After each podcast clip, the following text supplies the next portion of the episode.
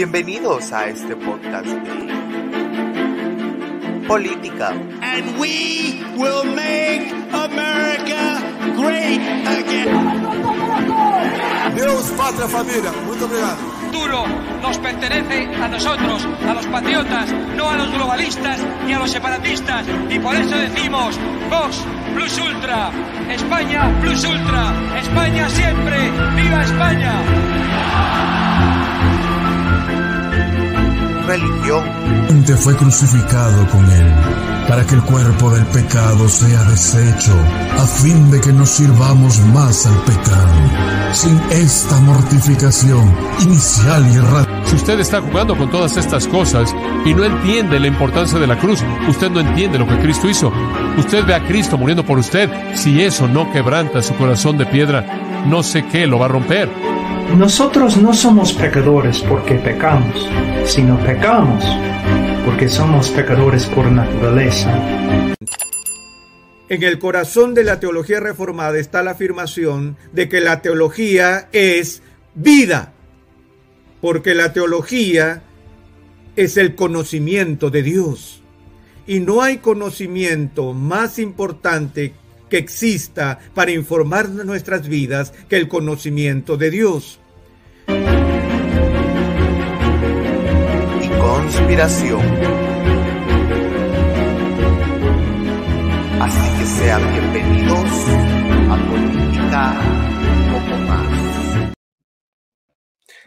Hola amigos, sean bienvenidos a un nuevo espacio de podcast. Hoy tengo el gusto de tener con nosotros una vez más a Esteban Heredia, que ya se había desaparecido de acá. No había ah, tenido el gusto de volver a platicar con vos en este espacio, así que muchísimas gracias por estar acá con nosotros después de tanto tiempo. Muchas gracias por la invitación de nuevo, lo que, le- lo que me costó para que Alejandro me trajera de nuevo. Lo habíamos broma, puesto, somos- lo habíamos puesto en En la lista Angel. cabal en la lista Engel por No, mal no. comportamiento. La verdad que no, por mal comportamiento. Lo pusimos en disciplina. juntado la- no, nos- no se nos había juntado la agenda para poder grabar y qué bueno que, que al fin se nos dio. Entonces es un placer otra vez estar aquí para pues, hablar de- del tema que ya me imagino vos vas a presentar ahora. Y, saludos a todos y gracias a los que nos están oyendo. Claro, y el tema de hoy es un tema importante y que creo yo, considero personalmente que últimamente en las iglesias modernas, eh, la school, se ha ido perdiendo esto y es, el tema de hoy es, ¿cuál es la importancia de la religión? En un día, bueno, en un tiempo, mejor dicho, donde todos dicen eh, que Jesús es relación, no religión, que la religión no importa, a donde te dicen que la religión es mala, es del diablo, a fariseo, legalista, ultrarreligioso, fundamentalista, fanático, etcétera, etcétera, etcétera. Vamos a hablar de cuál es la importancia de la religión, por qué es, eh, por qué la religión es importante para nosotros como cristianos, y también por una forma de llamarlo, cuál es la verdadera religión o la sana religión. Así que eh, gracias por estar acá con nosotros. Ok, ok. Y sí, la verdad es que como vos decías, muchas iglesias de las recientes, no necesariamente tiene que ser grande o pequeña, para mm, seguir las corrientes más recientes que dicen que Jesucristo no es religión, que Jesucristo es una relación. Y nos dan la connotativa de que una religión es solo la letra, ¿no? La, frase de que la letra mata y el espíritu vivifica o algo así. Entonces nos dan la connotación de que la religión es para la gente que, que les gusta seguir un manual, que les gusta quedarse en el libro, y la relación es para nosotros los que nos, nos juntamos con Jesús y, y lo sentimos.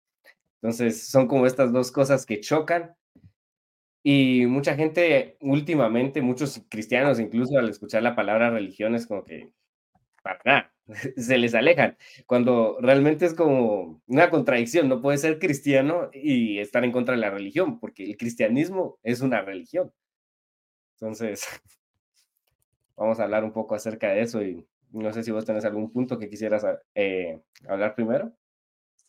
Claro, principalmente, y como dijiste, así usan ese argumento como por ejemplo le- la palabra mata, pero el espíritu vivifica, ah, y de ahí empiezan a sacar un montón de cosas que el cristianismo histórico no ha creído en ningún momento eh, o ha rechazado por alguna razón eh, bíblica. Y, impo- y vamos a hablar principalmente, y como primer punto, cuál es la importancia de la religión hoy en día. Así que, pues, vamos a iniciar, ¿verdad? Solo antes de que entremos al punto, ahora que mencionaste el cristianismo histórico, yo justo pensaba poner una encuesta en, en mis redes sociales de que qué tan importante es los, son los precedentes que nos deja la historia de la iglesia para decidir si algo es bueno o malo en, en la actualidad. Por ejemplo, si la Biblia no trata sobre cierto tema, ¿qué tan importante es lo que dice la, la historia de la iglesia para nosotros ser sabios y determinar eh, qué postura tomar sobre, sobre, cierto, sobre cierto tema? Y quería ver cuál era la reacción de mis seguidores.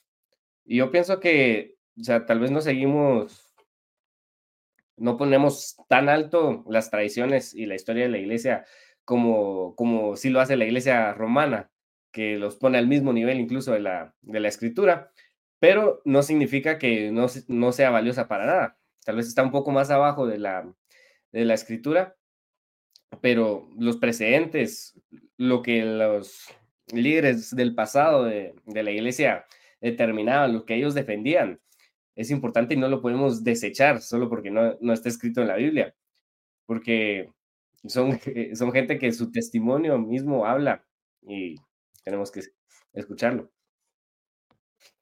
Totalmente de acuerdo. Y de hecho, eh, el pastor bautista, el reverendo Charles Spurgeon, ah, dijo una vez cuando, porque de hecho en la época de Spurgeon ya iniciaban estas corrientes de que la tradición no importaba, a la religión no, eh, y empezaron con eso de que no eran importante, no eran tan importantes los comentarios bíblicos que hacían eh, algunos teólogos pasados o de la actualidad de la época de Spurgeon, y él decía que sí, que por qué anhelábamos tanto la revelación del Espíritu Santo actual, pero dese- desechábamos la revelación del Espíritu Santo de hace 500 años, de hace 100 años, de hace unos meses.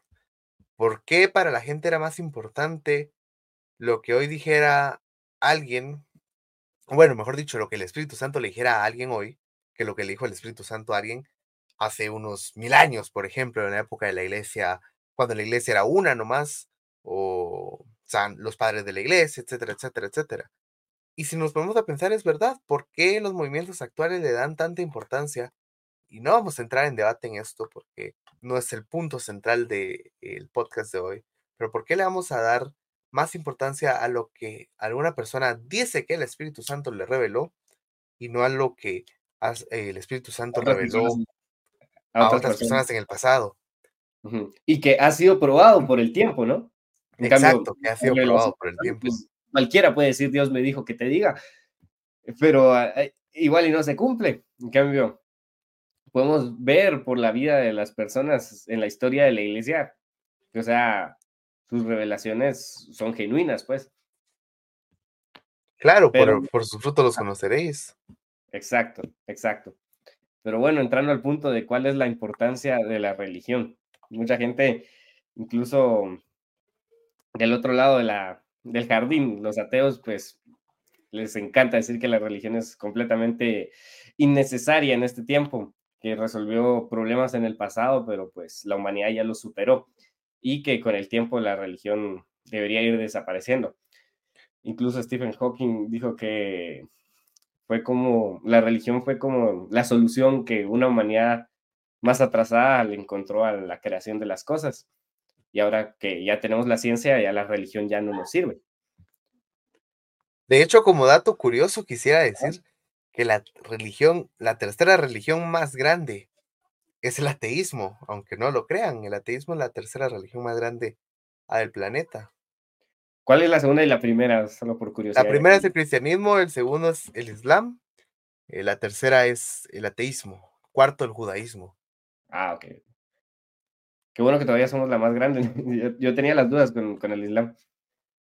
Sí, eh, de hecho no es, es todavía un, es amplia la diferencia, pero con todo esto de las invasiones a, a Francia, Inglaterra, Y yo he España, escuchado a, muchos más musulmanes en estos últimos días. Parece que están creciendo.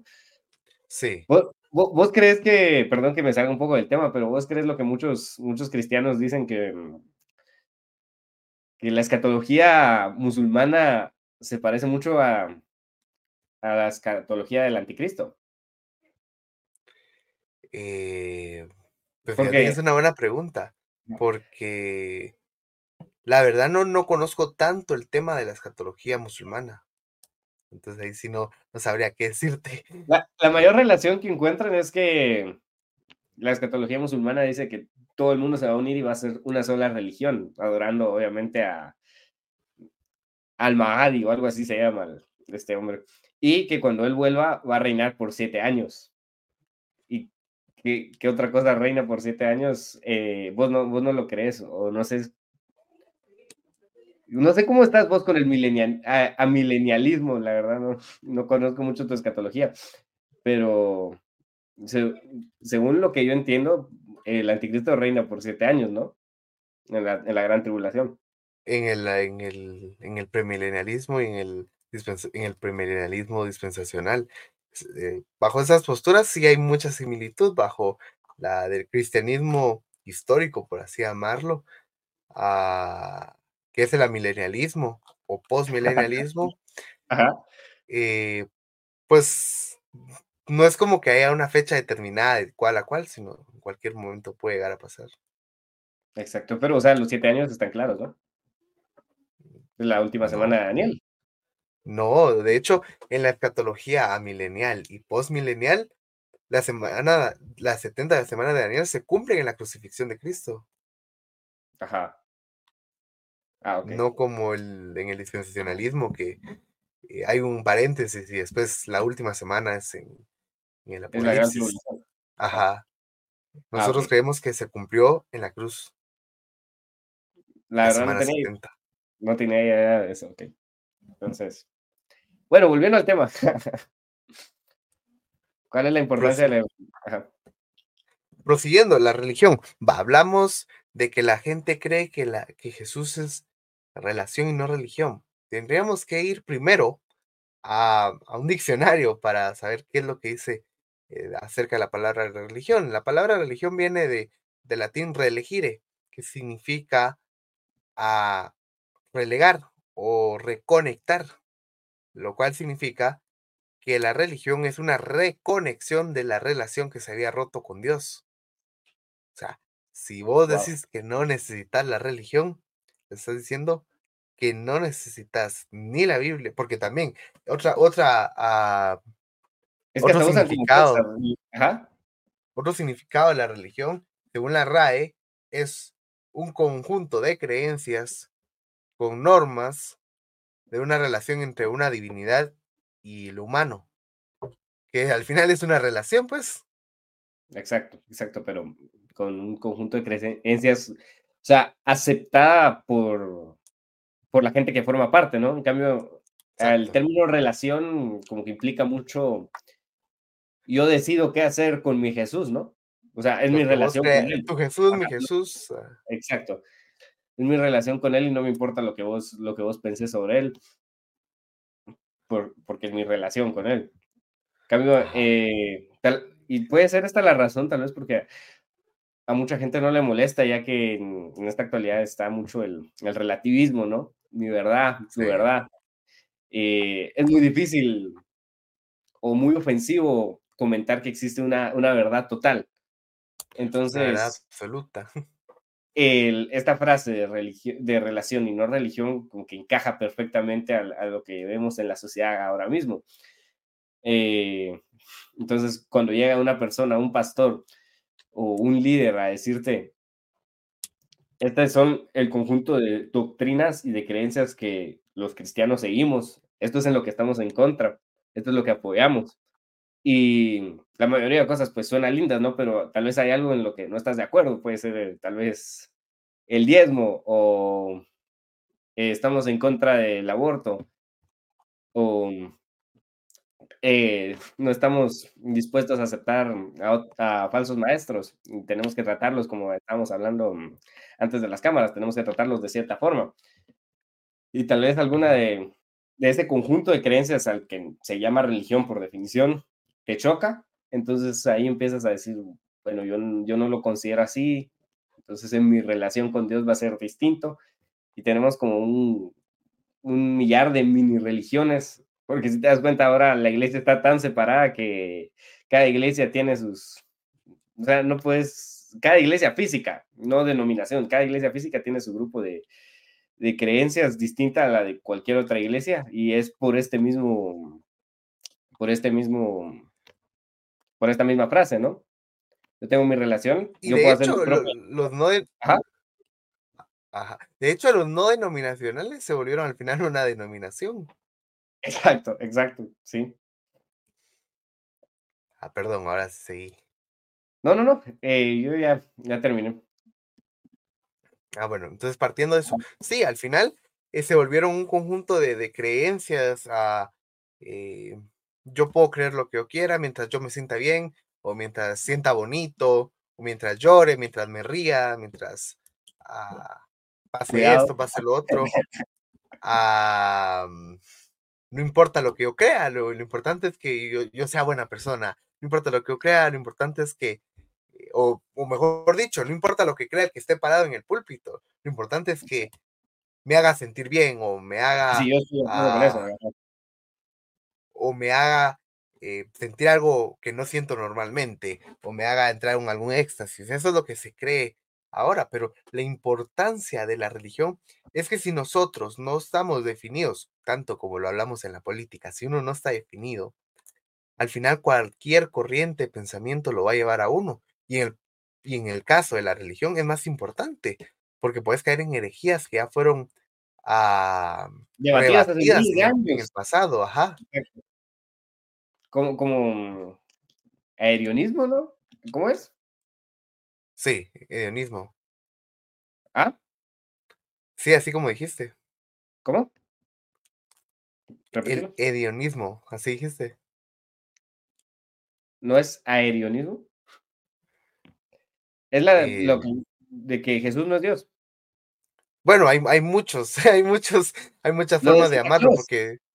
Ah, arrianismo. Arianismo. Va, ejemplo, con doble R. ejemplo, los testigos de Jehová, lo que hablábamos antes de la cámara. Ajá. ellos propusieron esta idea en 1850, por ahí, cuando nacieron los testigos de Jehová, y fue una, una doctrina que fue refutada desde los inicios de la iglesia en, en los concilios. Por San Nicolás contra el hereje de Arrio. Exacto. Otra, otra que le podemos llamar es, por El ejemplo, el hay- concilio de Nicea, creo que fue. sí, creo que sí. Eh, hay otra que está fluyendo muy mucho actualmente en círculos neopentecostales carismáticos, es la, la, la, la falsa doctrina herética de la Madre Espíritu Santo, que es una doctrina que ya se ah, había rebatido en la época de los gnósticos. Mucha gente cree que el Espíritu Santo es una mujer, ¿En serio? Ajá. sí. De hecho, hay un apóstol famoso, que eh, Jonathan Mesa, ah, que él es ba- bastante activista de, de la Madre Espíritu Santo. Hasta tiene una canción donde le canta a su Madre Espíritu Santo. eh, y todos los que le siguen cantan ese tipo de canciones. De hecho, también Yo ah, hay un... esta- en la película esta, La Cabaña, no sé si vos la, la habéis visto, Sí, el se representa también al Espíritu Santo muy, muy de ese estilo. sí, eso fue un poco raro, pero Ajá.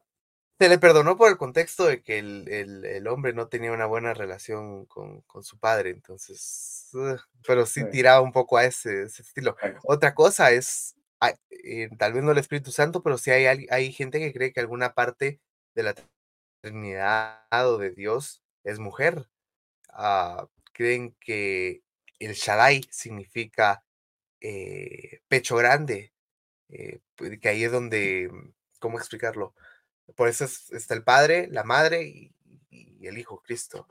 Y el- esa parte que es el Shaddai es como que la parte que nos consuela a nosotros, como una madre, que Ah, es otra herejía gnóstica que fue relativa.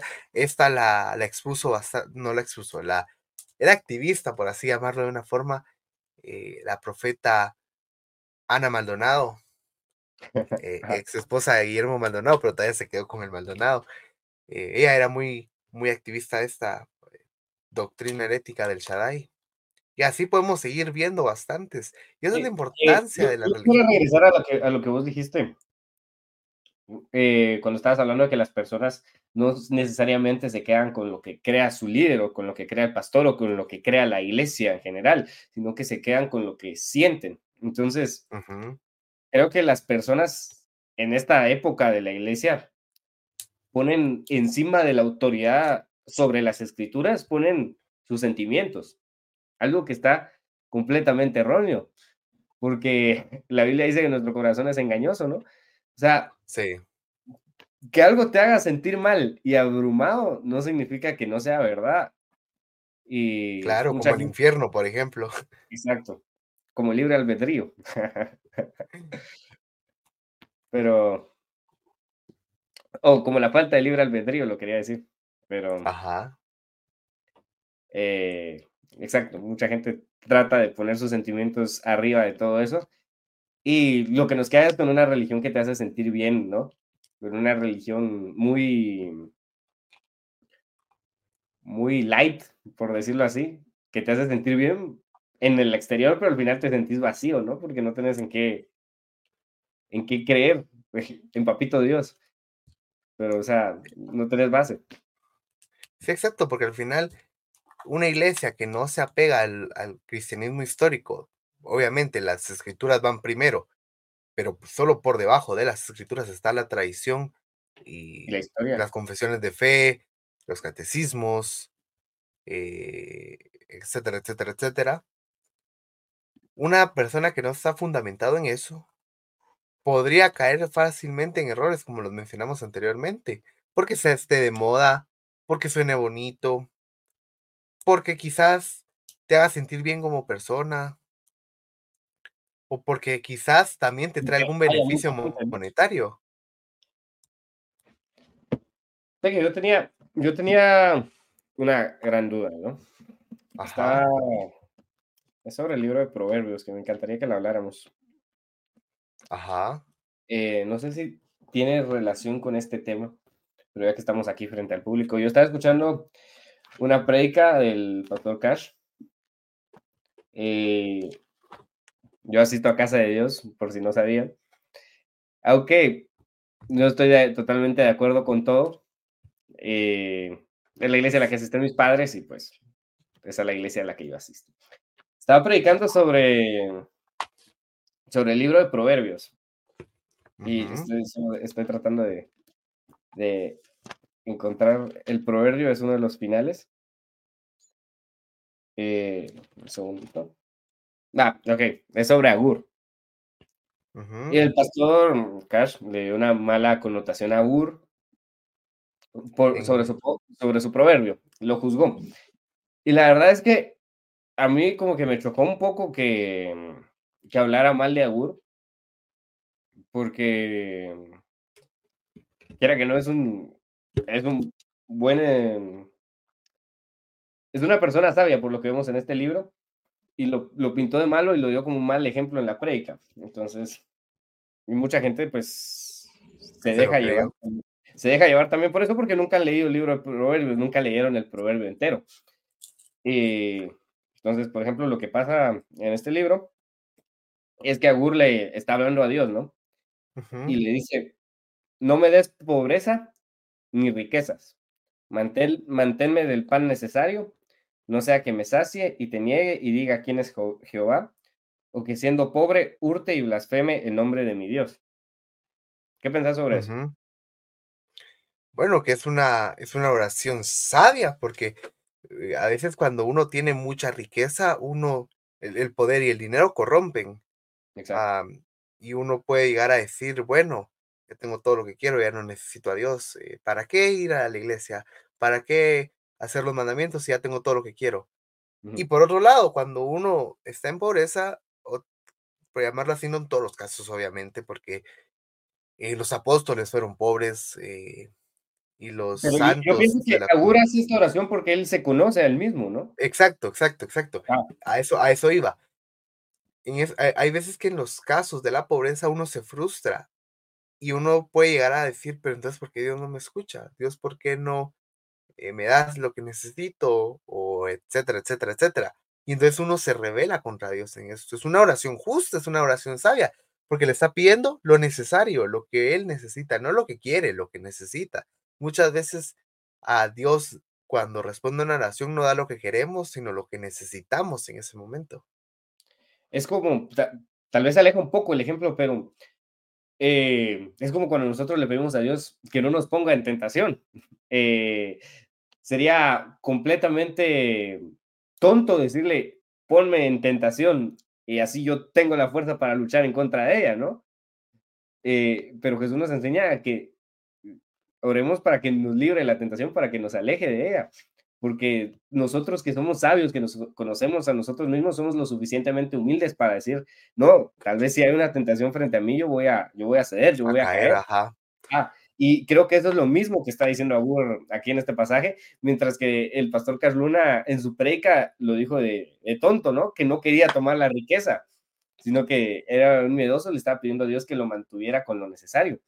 Y pues lo, lo llamó de ignorante, que no hay que ser como Agur. Pero, o sea, si seguimos leyendo el Salmo de te- tenemos, tenemos mucha sabiduría. El proverbio de Agur tenemos mucha sabiduría, como cuatro cosas son las más pequeñas en la tierra y, y habla sobre las hormigas, sobre los conejos y cómo nos tendríamos que comportar. O sea, hay bastante sabiduría en el, en el proverbio de Agur y no lo podemos des- desechar como persona por, por estos versículos que me parecen llenos de, de sabiduría. Y segundo caso, todos los libros que están en la Biblia fueron inspirados por el Espíritu Santo. Exacto. Así que todo lo que está escrito en la Biblia fue por inspiración del Espíritu Santo. Ajá. Si llamásemos a Agur eh, tonto o, o de alguna manera insensato, no llamaríamos a Agur así, llamaríamos al Espíritu Santo, porque Agur solo fue el, el que lo, lo, lo typeó, por así decirlo, como la, la secretaria que va copiando todo lo que le dictan. Usando, Pero el, el autor fue el Espíritu Santo. Sí. Sí, sí. Obviamente también a la- al momento de escritura, el Espíritu Santo va, usa los, las experiencias, las personalidades de cada autor y quedan también es, es demos- demostradas en el libro, pero es completamente palabra por palabra inspirada por el Espíritu Santo. Y entonces tampoco podemos criticar, en otra parte, solo para mencionarla, criticar esto de ciertamente más rudo soy yo que ninguno, ni tengo entendimiento de hombre, ya, yo ni aprendí sabiduría, ni conozco la ciencia del santo. Esto lo saca el pastor Carl Luna eh, también de contexto diciendo que, ah, con razón, es tonto, eh, no, no pide lo otro, pero es que no, no, no seguimos leyendo y en el siguiente versículo eh, dice esto porque procede a alabar a Dios. Se estaba comparando con Dios, que no aprendí sabiduría, obviamente comparándote con Dios, porque después, ¿quién subió al cielo y descendió? ¿Quién encerró los vientos en sus puños? Entonces está describiendo a Dios. Como cuando, Dios le reclama a Job. eh, Exacto. Le dice acá, ¿Dónde ¿quién eres tú comparado conmigo? mundo? Ajá. Ajá, ¿acaso puedes pescar a un leviatán? ¿Puedes Ajá. tomar el cinturón de Orión con una mano? Entonces, eh, volviendo al tema, mucha gente escucha algo, suena bien, porque obviamente que suena bien que Agur estaba equivocado porque no le estaba pidiendo a, a Dios riqueza, sino que lo mantuviera con lo suficiente. Y si alguien viene y te dice, no, hay que pedirle a Dios riquezas, obviamente va a sonar bien, pero tenemos que entender el contexto de la persona que está hablando. No podemos desacreditar a un líder bíblico eh, sin siquiera leer el contexto. Y como vos decías, la Biblia está completamente inspirada. En, en todo caso, tenemos que desacreditar al que está desacreditando al, al líder bíblico. Exacto, porque entonces es una forma de llamarlo arrogancia creerse más que el autor de la Biblia o más que el escritor de la, del versículo. Exacto. Que fue más pilas, o sea, yo, ah, yo me las puedo más. y pues esa es la importancia, ¿verdad? Que si uno no conoce el contexto, también el contexto es importante porque muchas veces ah, sacan de contexto el versículo para poder acoplarlo, hacen una eisegesis de, del verso para poder aplicarlo a lo que ellos quieran, eh, para poder también decir, miren, acá dice esto y lo complementan con otro para poder eh, validar su opinión. Cuando a veces, con tus experiencias personales. Ajá, y lo complementan con experiencias personales cuando los versos de la Biblia no tienen ninguna relación entre ellos. Exacto. Entonces, eh, es la importancia de la religión, el, el contexto histórico. Porque si uno tampoco entiende el, contexto, el contexto histórico, uno se queda así como, pero ¿por qué hizo eso? Ah, ¿Por qué hizo eso ahí? Obviamente, la Biblia es actual, la Biblia eh, aplica para hoy, aplica para mañana y aplica para ayer. Eh, porque hay temas en los que no es de contexto, como les gusta decir mucho a los que defienden la doctrina del pastorado femenino, que era un contexto en una época machista, o que Pablo era machista cuando le escribió eso a Timoteo, y un montón de tonteras así, eh, que no tienen fundamento, porque la Biblia es actual, porque estamos hablando de que el, el libro de Timoteo no es un libro histórico, no es como Esther o no es como el Éxodo. Entonces, no podemos decir que es un libro que aplique solo para esa época del cristianismo. El libro de Timoteo aplica todavía para ahora y aplicará para mañana. Entonces, es importante también leer el contexto y lo que creyeron los cristianos antes de mí. ¿Qué creían los cristianos hace 100 años? ¿Qué creían los cristianos hace mil años? Yo escuchaba a alguien hablando sobre el, el pastorado femenino diciendo, pero ahora está permitido que las mujeres prediquen porque los hombres no ya no aceptamos el llamado de Dios y nos quedamos pacientes y dejamos de seguirlo. Entonces ahora es bien que las mujeres prediquen porque ellas sí están aceptando el llamado. Pero eso puede ser según tu lógica, pero la Biblia dice lo contrario y no hay base bíblica para eso. Y también tomando en cuenta que ninguna parte del cristianismo histórico creía eso. Exacto. Exacto. Pero volviendo al punto, ¿cuál es la importancia de la religión? creo que podemos tomar esta pregunta de dos puntos de vista muy, muy separados, casi opuestos. Primero, el punto de vista ateo. ¿Para qué sirve la religión en un 2023 lleno de ciencia, lleno de gente que cree en la evolución, lleno de gente que piensa en el progresismo, en el avance de la humanidad hacia la perfección de, la criatura? Entonces, mucha gente dice, como, como decía Stephen Hawking, ¿por qué no simplemente nos deshacemos de la religión? O incluso hay muchos comentarios, muchos tweets en internet diciendo, ¿en serio creen esto en 2023? ¿En serio creen en alguien ficticio? Entonces, creo que los ateos, para tomarlo del punto de vista ateo, no pueden negar la historia de la importancia de la religión a nivel mundial, la religión principalmente el cristianismo, resolvió muchísimos problemas como fue eh, primero una humanidad mucho más civilizada, dejamos de, cometer canibalismos, de sacrificar humanos, de tener formas de entretenimiento sangrientas, la esclavitud también ya fue desarmada y todo eso fue gracias al cristianismo. La educación que tiene el ser humano a este punto también fue gracias al cristianismo, porque líderes cristianos fueron los que empezaron con las escuelas, gracias a, a líderes cristianos. Creo que también Juan Calvino fue uno de los que contribuyó a empezar a separar a las personas, a los estudiantes por edades, por grados. No sé si fue él, pero fue uno de los reformadores. Eh, la religión, especialmente el cristianismo, ha resuelto, me atrevería a decir, incluso el 90% de los problemas de la humanidad. Y ahora lo sigue haciendo, porque podemos ver que en un mundo que se está alejando de la religión, en un mundo que está diciendo que la religión ya no sirve, en vez de ir hacia adelante, estamos yendo hacia atrás. Estamos viendo gente negando la biología por completo, estamos viendo gente separándose de la educación y yéndose hacia la emoción, hacia la fuerza bruta en vez de, de la escritura, del debate, del argumento. Cosas que la humanidad ya creía resueltas hace 200, hace 300 años. Entonces, esto es lo que pasa cuando vivimos en un mundo sin religión o cuando vivimos en un mundo que hace gracia de la religión, vemos el retroceso de la humanidad como un, como un todo. Entonces, más allá de sea cierta o no, que obviamente sabemos que sea cierta, el argumento para un ateo, que yo le diría, ¿por qué es importante la religión? Es porque mantiene a la humanidad civilizada, es porque la mantiene libre y es porque corte, porque la mantiene libre. y pues esa es la razón porque la, la religión es importante incluso para un ateo. Ahora viéndolo desde el otro punto de vista, de, para un cristiano que dice relación, pues me encantaría, tal vez vos tenés algo que decir. Claro. Y también me gustaría agregar algo de, parte de, de, la vista de los ateos.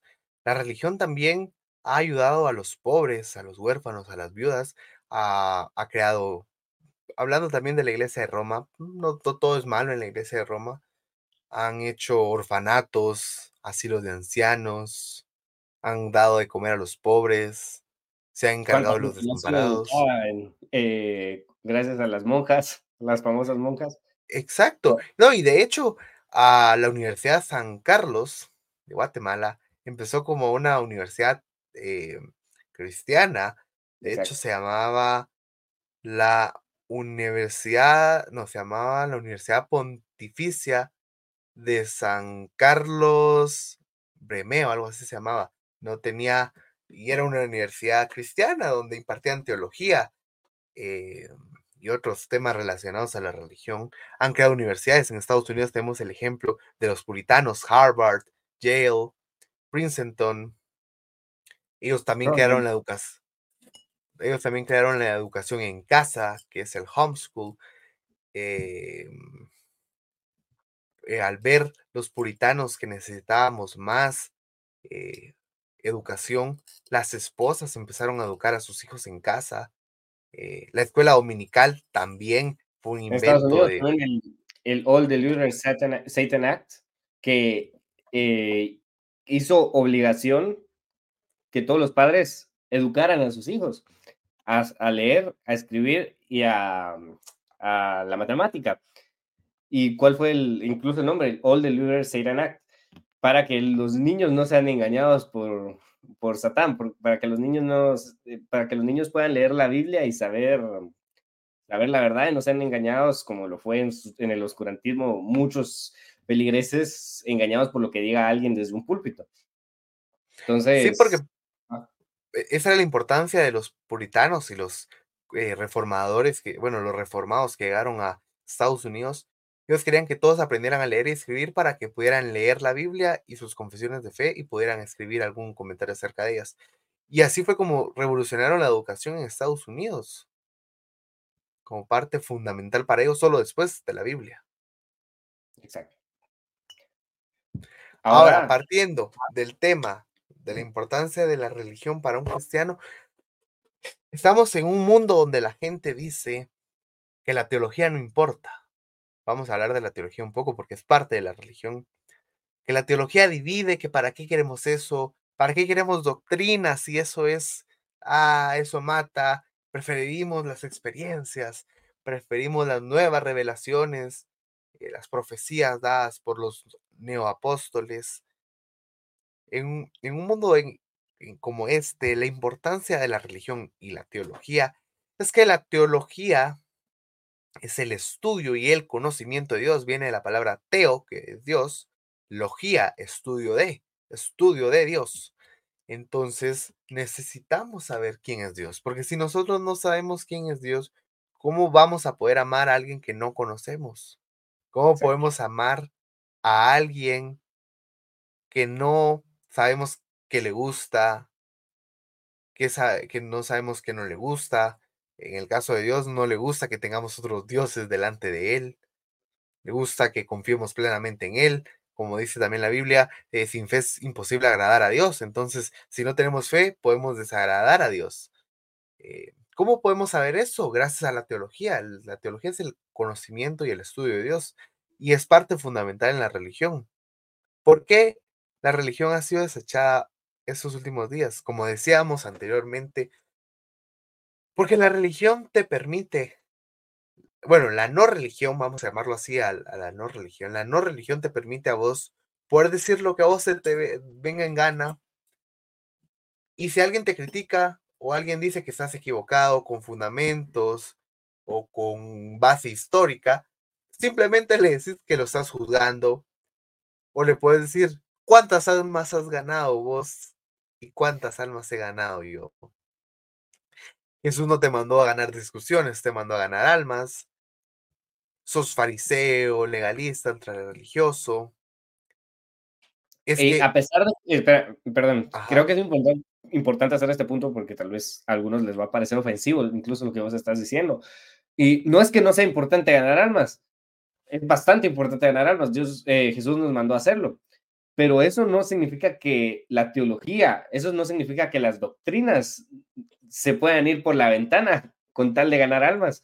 No significa que podamos eh, estar haciendo discipulados, estar así, eh, atrayendo un montón de gente mientras dejamos tirada la teología, dejamos tirada la historia de la iglesia, dejamos tirada incluso la Biblia. Entonces, tienen que ir de la mano ambas, ¿no? Claro, y acá hay otra cosa.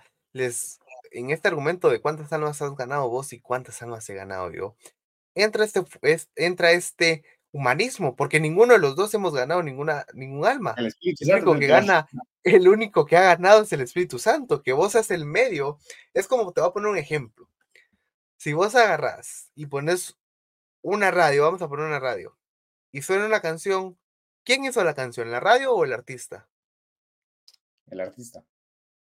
La radio solo reprodució lo que alguien más hizo. Así es esto. Nosotros no ganamos ningún alma, no convencemos a nadie. El, que el único que convence y gana almas es el Espíritu Santo. Que sea por medio de nosotros es algo muy distinto, pero no somos indispensables. Exacto, Dios no lo necesita para ganar a nadie. Y, como decías, sí es importante la, predicación del Evangelio. Como calvinista que soy, ah, históricamente los calvinistas son los que más se preocupaban por la predicación a todos. Porque como no sabíamos, bueno, no sabían, porque no estaba en esa época, quiénes no sabemos. exacto. de hecho, exacto. No sabemos quiénes son los salvos, y quiénes son los no salvos, le tenemos que predicar a todos, no vaya a ser que por, por nuestra predicación alguien se convierta y vaya a ser un gozo ah, mayor para nosotros saber que gracias a nuestra predicación que Dios usó, alguien más se haya convertido. Un honor ser el medio. Exacto. Sí. Y sí, como decías, tienen que ir de la mano. Eh, el estudio de Dios. No, ¿de qué nos sirve tener una iglesia llena con, no sé, 25, o va, lo pongo así, llenaron estadio de 25 mil personas. Si esas 25 mil personas, solo 5 se convirtieron verdaderamente. No sirve de nada, solo es para llenar. Incluso con más convertidos, pero como, como decía Pablo, con bebés de la palabra. O sea, a los que hay que darles el alimento. Es, ese tipo de cristianos no, no le sirven a la iglesia, no son medios que Dios puede usar. Exacto. Eh, ¿Y, cuánto tiempo van a pasar? Sí, es, verdad que puede haber nuevos convertidos que estar de un año, dos, tres en poder crecer en la fe, pero no podemos mantener cristianos de domingos, de discipulados de jueves, que no han crecido en 12 años en la iglesia, que no han podido crecer, y no hablo yo de crecer en el sentido de que ay, ahora ya es líder y ahora tiene su, su, su, su discipulado, etcétera. No, hablo en el momento de crecer de doctrina, de doctrina, de espiritualmente. Conocer más a Dios. O sea, le puedes preguntar a, a cualquier líder, incluso a un líder alto de, de, alguna iglesia, y puede que no, no sepa las doctrinas básicas del cristianismo, porque no es lo mismo crecer en, en la pirámide, ¿no? Eh, a, a crecer realmente en la iglesia, en la iglesia universal de Cristo. Eh, quisiera añadir también que otro problema de de la relación con Jesús y la religión es qué le estamos transfiriendo a nuestros hijos. Porque, primero, un niño te va a decir, está bien, sí a todo. De chiquito te va a decir, es lógico, tiene razón. Pero cuando crezca, cuando esté en la adolescencia, se va a poner a, a, preguntarse a sí mismo lo que me enseñaron. Es lógico. Y lo que te lleva a, a enseñar lo de la relación con Jesús, te viene a enseñar a un Jesús chiquito, a un Jesús, a Jesucito, como dicen. A un ídolo lo llamaría John MacArthur. Muchas mamás, muchas abuelitas, vamos a orarle a Jesucito, a Diosito lindo. Y. A Papito. Claro, va, a funcionar mientras sea un niño, ¿no? Lo va, le va a caer bien, le va a caer bien ese Dios. Pero cuando crezca, cuando ya sea capaz de razonar, ¿no crees que le va a parecer tonto que un, un viejo, un, anciano gobierna el mundo, eh, que le oramos a papacito lindo agradeciéndole y todo, y sin base, sin fundamento, sin conocimiento de lo que hizo en el pasado, sin toda la gente que murió defendiéndolo, sin la verdadera, la verdadera verdad de Jehová. O sea, le estamos presentando una caricatura de Jesús y no el verdadero. Claro, como lo llamaría el pastor MacArthur, un ídolo, porque nos muestran a Dios como un, un anciano eh, medio ciego, que uno puede poder, uno puede ser más ah, atlético que él, más joven, quizás hasta puede ser, lo puede engañar uno, pero la realidad es que no, Dios no es un anciano, un abuelito ahí que anda con un bastón, una gran, una gran barba blanca. Dios es, eh, es un, un ser, por así llamarlo, que es todopoderoso, todo lo sabe. El del universo es el creador del universo. ¿Cómo leer la descripción de, de, Dios mismo que él, él le da a Job, no?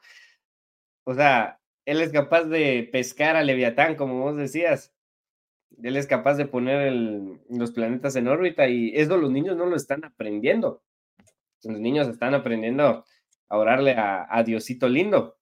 Y es lo que pasa cuando nos enfocamos en nuestra relación con Jesús.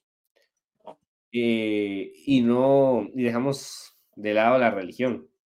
Que religión, como vos decías, es relación, solo que es, es una relación basada en las escrituras, basada en la historia de la iglesia, o sea, basada por los profetas, basada por toda la gente de Dios que juntó un grupo de creencias que llamamos cristianismo cuando la relación a la que nos, a la que las otras personas le llaman relación con Jesús, estamos tirando todo eso al, a la basura y estamos diciendo, yo, yo puedo encontrar la forma de, relacionarme con Dios sin escuchar a, a, todos los hombres que Dios mandó con sus revelaciones y con sus enseñanzas. Como la gente que dice, quiero escuchar, quiero que Dios me hable, quiero que Dios me hable, quiero que Dios me hable, pues si quieres que Dios te hable, aquí está la Biblia, ¿no? Exacto. Y sí, como decías, ¿qué creen los niños? Exacto, es importante. Yo la vez pasada estaba viendo un video ah, de una escuela dominical en Estados Unidos.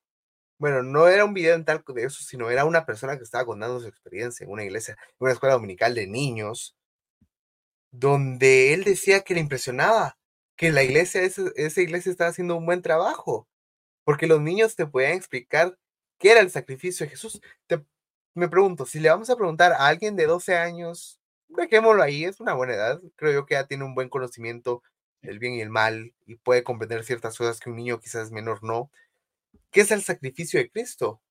¿Qué fue lo que hizo Jesús en la cruz? Creo que bajo esa perspectiva del Jesucito, del Jesús amigable, que, que anda ahí ah, jugando a las rondas con los niños, no, no, no creo que pueda comprender lo que es en realidad el sacrificio de Cristo y la importancia de él. literalmente Jesús soportó toda la ira de Dios en el sacrificio que hizo en la cruz. No estamos entendiendo eso. Y lo que no entendemos tampoco es que toda esa ira que Jesús sufrió y en la cual Dios se complació al, al recibir el castigo Jesús, ese castigo lo merecíamos nosotros. Eso, eso es lo único que merecemos nosotros, el castigo que Jesús recibió en la cruz de manera horrorosa, por así llamarlo. Ah, y aún así Jesús fue contento eh, a la cruz, sabiendo todo lo que le iba a pasar. No entendemos eso, no entendemos eso porque nos hablan de otros temas que no, que son más cool. Quizás hay temas más importantes como eh, la libertad financiera, eh, la superación personal, la autoayuda, pero no hablamos del sacrificio de Cristo. Sí, hablamos de la salvación. Ah, la salvación es algo que Jesús, Jesús murió, Jesús pagó. Eh, y ya no te acéptalo. yo he escuchado muchos sermones en el que te dicen, acéptalo, pasa adelante, pero, o sea, ¿en qué momento explicaste para alguien nuevo qué está aceptando? O sea, ¿qué es lo que está pasando oh. aquí? Exacto, y entonces la gente pasa, hace la oración y ya con eso creen que podemos decir, hoy tuvimos 500 convertidos porque 500 pasaron al frente a hacer una oración. Eso no es ser convertido. Eh, y esto no solo pasa en las iglesias protestantes, en las neopentecostales, sino que está pasando en, a nivel mundial, incluso en la iglesia romana, que es, era de las más, de las más enfocadas en los catecismos, en, ¿cómo se llama? La confirmación, en todo este tipo de, de cosas. La primera comunión, etcétera, etcétera, ah, etcétera. Todo este tipo de cosas que fueron diseñadas, que, que no fueron malas, pues, fueron diseñadas para que un creyente supiera lo que está haciendo, ¿no? Solo como corrección. Los catecismos no fueron inventados por la Iglesia de Roma. El primer catecismo fue el de Augsburgo, eh, que creo que fue el de Martín Lutero. No, perdón, el de Martín Lutero, que creo que fue el de Habsburgo, que fue el Ah, primer catecismo en la historia de la Iglesia. Entonces, la iglesia después que los adoptó, o sea, o sea, el propósito era para que los creyentes supieran qué es lo que están haciendo, ¿no? Para que fueran educados, no tener... Preguntas y respuestas. ¿Ah? Ah, Preguntas y respuestas. O sea, Sí. podría surgir una duda. ¿Para qué me sirve la Santa Cena? Vamos al catecismo y miremos qué hice ahí. exacto. Y ahora yo conozco a mucha gente rumana, tengo, tengo una vecina, de hecho, que se acaba de confirmar, o sea, que le preguntases rumana de... No, no te cambia nada, o sea, no, no, no la puedes convencer de, de cualquier cosa. Eh, el, hace un día yo salí con un sudadero, tiene tres cruces en la parte de atrás, ¿no? Y me dice como que, ah, no que eras evangélico. Y yo como que, ¿y qué? O sea, las tres cruces están en la Biblia y no tienen nada que ver con si soy, si soy romano, si soy protestante, si soy reformado, eso es una historia bíblica. O eh, llevaba una cadena de, de Cristo Rey. Entonces yo dije Ave Christus Rex en latino. Ajá. Y se, y se enoja porque pensaba que yo, yo me estaba burlando de, De de ella. Cristo. Y, dice- y yo dije, no, para- dije lo mismo en latín. Le, le o sea, le puedes preguntar incluso a este tipo de personas, si conozco a más, que se llaman ser romanos o católicos de, o sea, firmes, pues, y no, no conocen la teoría de, de su iglesia, no conocen la historia, no conocen, no conocen nada. Eh, creo que como experimento, la próxima vez que esté en el podcast, le voy a tener que preguntar en qué se- para qué vino Jesús, a ver si, si eso sí lo sabe, ¿no? Claro. Y sí, y, y otra cosa, ahorita que tocabas el tema de evangélicos, protestantes y católicos, eh, la gente evangélica se ha vuelto tan anticatólica que ha perdido tradiciones y, y creencias que hemos creído los cristianos históricamente, como por ejemplo, y, y incluso hay gente que dice herejías con tal de llevarle la contraria a Roma, a- o porque suena muy romano para ellos, o por ejemplo, Las la profesiones. ¿Ah? la Teótocos, la Ah, madre de la Dios. madre de Dios. Ujú. Porque si vos decís que María no era la madre de Dios, o sea, la madre de Jesús, estás afirmando que Jesús no era Dios y estás cayendo en alguna eh, herejía de la humanidad que Cristo solo era humano. Exacto. Y demás, eh, como decías, ¿no? Eh, ¿Cuál era el ejemplo que ibas a poner? No, las confesiones. Que Sí, yo no, yo no conozco alguna iglesia evangélica que enseñe que es necesario confesarte con un hermano creyente, ¿no? Y eso es algo que está dicho en, los evangelios, no sé si en los evangelios o en las cartas de Pablo, pero es algo que está en la Biblia, que, que tenemos que confesar nuestros pecados con nuestros hermanos para ayudarnos a nosotros mismos. Y mucha gente niega eso solo porque la iglesia romana lo, lo hizo de una forma muy metódica de confesarle al, al Padre, pero eso es, eso es bíblico y es algo que hay que hacer.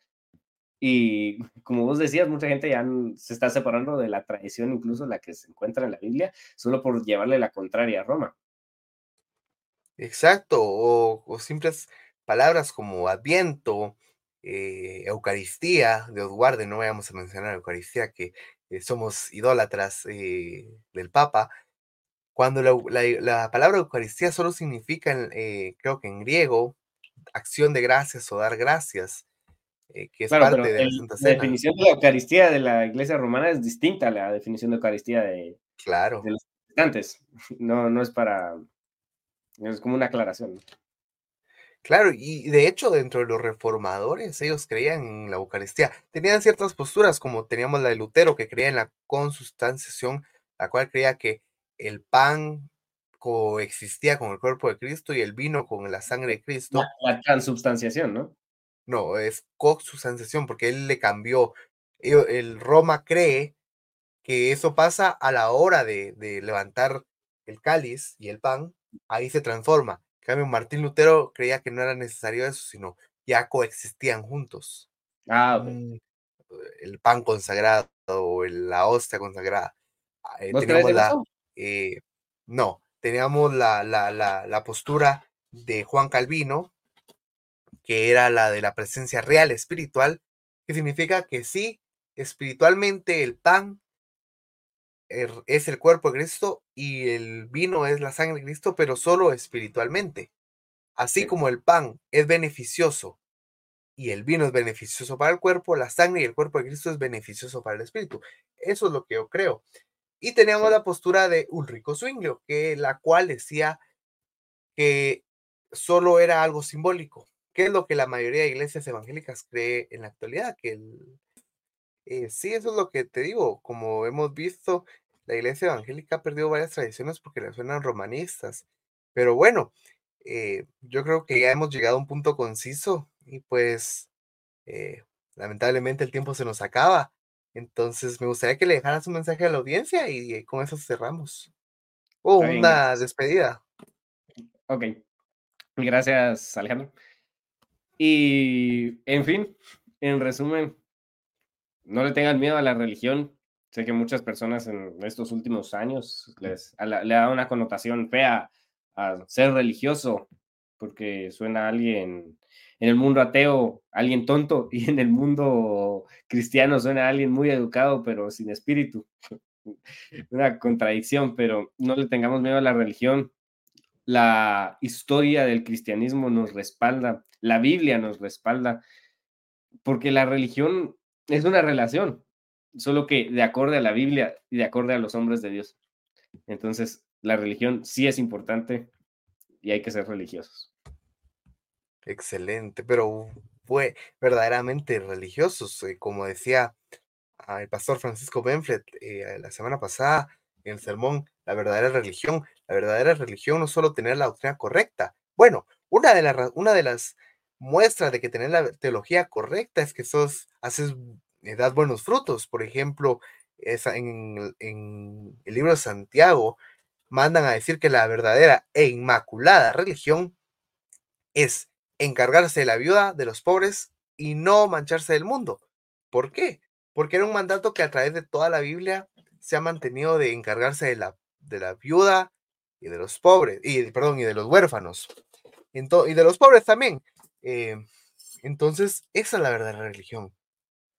Tener una teología correcta, una teología sana, pero también ayudar a los demás a hacer buenas obras. No porque eso nos garantice el cielo, no porque em, así no voy al infierno, sino las buenas obras son un reflejo de la verdadera salvación. Da de gracia lo que de gracia recibiste. Nosotros no merecíamos tener una casa con internet, con las comodidades que tenemos, pero Dios nos lo dio por gracia. Y con eso mismo que Dios nos dio por gracia, podemos darle gracia a otros. Entonces, ese es mi mensaje. Muchísimas gracias, Esteban, por haber estado hoy con nosotros. Recuerden, yo soy Alejandro Corado. Eh, me pueden seguir en mis redes sociales como real-alejandro-corado. Y a Esteban lo pueden seguir como Esteban Heredia. Y pues nos vemos en otro episodio. Hasta la próxima.